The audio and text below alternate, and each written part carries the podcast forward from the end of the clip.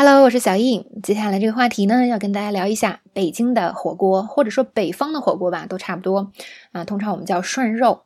那么再接下来呢，就像我说的，Ruby 老师会跟大家聊一下四川的火锅，Peggy 老师会跟大家讲一下广东还有香港那边的火锅。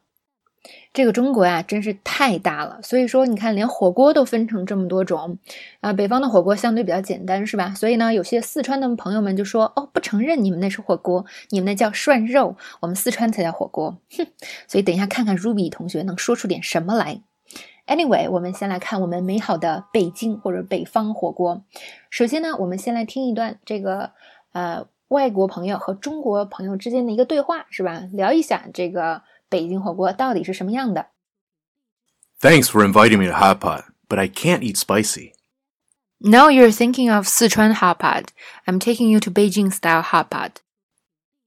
好，首先这里呢聊了北京火锅跟其他地方火锅最本质的不同，就是这个汤底。那说到汤底之前呢，我们先来看一下这个邀请外国朋友出来是吧？会涉及到哪些英语？ 首先呢，我们听这个外国朋友说啊，谢谢你请我吃火锅，但是我不能吃辣的。那这就有一个很好的句式，Thanks for doing something。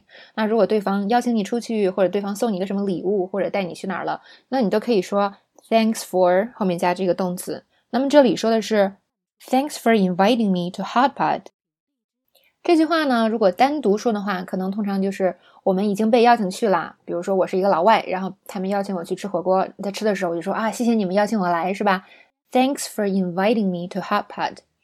但这句话呢，还有另外一个用法，就是我们以前讲的这个虚伪句式，也就是委婉拒绝别人的句式。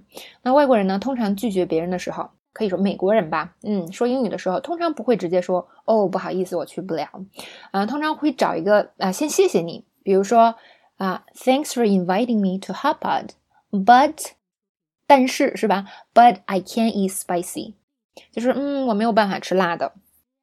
所以大家可以想一下，是吧？如果你啊被别人邀请出去了，不要第一反应就是啊，我不能不能去啊，我去不了，而是先说谢谢啊，谢谢你，我太想去了，但是我去不了。所以管这个叫虚伪句式嘛，先虚伪一下，一定要养成习惯哟。比如说，嗯，有人请你去他的生日派对，那这个周末啊，周六要嗯请你去，那你就说啦，非常感谢你请我去你生日派对，但是我这周末不在北京，这个借口简直绝了，是吧？根本就没有办法，人家没有办法邀请你了。英文怎么说呢？Thanks for inviting me to your birthday, but I'm not in Beijing this weekend。好，这是虚伪句式。那么再往后呢，这个中国同学就解释了，他说。No no no no no，是吧？你想错了，你想的那个辣呀是四川火锅，我带你去吃的可是北京火锅。那么这边又涉及到一个句子，我觉得特别好，就是嗯，你想的是四川火锅，You're thinking of 四川 hot pot。那这里呢有一句特别值得大家学的话，就是哦，你想的是四川火锅，You're thinking of。四川 hot pot，那有些同学就觉得，哎，那这句多简单呀！你看中英几乎都可以直译，是吧？啊，简直太简单了。像我这种水平，我都不屑于学。那这里的难点在于哪儿呢？就是当你去呃想的遇到这个情况的时候，比如说外国朋友说啊，我吃不了辣的，你的回应可能根本就不包含这句话，你也想不出这句话。换句话说，这一句话虽然巨简单无比，但是它在你的脑袋里字典里是不存在的。因为这是一句很地道的英文，但是你自己是没有办法生造出来这句英文的。通常我们自己造出来的都是根据中文的翻译的。这里最好的情况，大家也可能就是说一个哦，you're talking about 四川 hot pot，大家想想是不是呢？或者甚至呢，在应对这个情况的时候，我们根本想不出来这样去说，我们可能就想去说别的话了。那那些话非常有可能是非常不地道的。所以这边想强调呢，不要觉得这些表达简单。他们其实一点都不简单。如果你不学，那在你的世界里，这句话就是不存在的。虽然它被组合出来看起来很简单，嗯，但其实知道在这种情况下用它就是最难的事情了。那我们的课程里就是帮大家做很多这个事情，所以千万不要，嗯，觉得它简单哟。好了，那我说了啊，你想的是四川火锅，no no no，我带你吃的是北京火锅。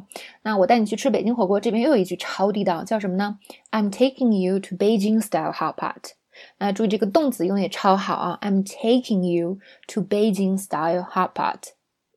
同样，这个 take 看起来无比简单，但它真的是啊值很多钱的。为什么？因为嗯，我平时跟大家做教研的时候，就是一个很简单的情况，是吧？很多同学都是从中文角度出发，哇塞，写出来那个句子各种复杂呀，各种中式呀，各种奇葩的用词呀。但其实呢，如果你真的可以摒弃那种思路啊，就是我想句中文，我一定要翻译过去，而是直接嗯从课里啊，我们就直接学这种，在一个情景下就应该说这样话，它不仅更简单，是吧？更好，而且更好记啊。而且呢，最终的结果就是你说的话会非常地道。你想又简单又好记还地道哇，这种事为什么不做呢？所以大家一定要放弃那种错误的翻译思维。好，那这句话哇说出来超地道超简单。You're thinking of Sichuan hot pot. I'm taking you to Beijing style hot pot. 哇，地道地道爆了，是不是？好，那么今天的讲解呢就到这里结束了，希望大家都有所收获哟。